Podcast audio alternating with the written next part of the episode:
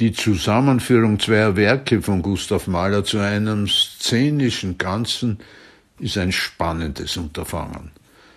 Zum einen, weil das klagende Lied ein Geniestreich des 19-Jährigen ist und die Kindertotenlieder ein Alterswerk.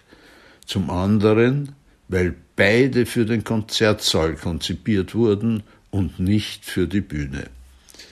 Das Vorhaben ist trotzdem gelungen und zwar fulminant. Das ist vor allem dem Regisseur Calixto Pieto zu verdanken. Ohne Änderungen im musikalischen Ablauf wird das Märchen vom Brudermord, der sich durch eine singende Flöte aufklärt, in die digitale Zeit inklusive Glasfaser gestellt. So wird die befürchtete Banalität vermieden. Die Verstrickung des gegenwärtigen Menschen in die digitale Welt ergibt großartige Bildwirkungen.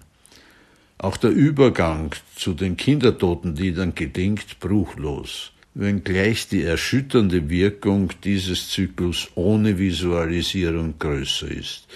Die zeichnenden Kinder lenken allzu sehr von der Interpretation durch Florian Bösch und Tanja Ariane Baumgartner ab. Am Schluss eine Hoffnung auf eine bessere Zukunft zu wecken, gibt auch Sinn. Im klagenden Lied ergänzen neben Bösch und Baumgartner noch Vera, Lotte Böcker und Daniel Lenz das Solistenquartett. Auch die Knaben Johannes Beach und Jonathan Merz singen das verräterische Lied der Flöte eindrucksvoll. Chor, Chorsolisten und das Orchester der Wiener Staatsoper zeigen, dass das Erbe ihres Direktors Gustav Mahler noch immer im Hause lebt.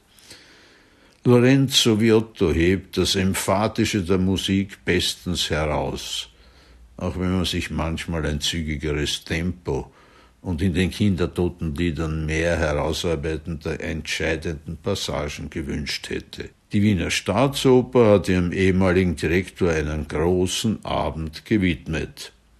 Der weltbekannte Wiener Liedinterpret Florian Bösch singt endlich im Haus.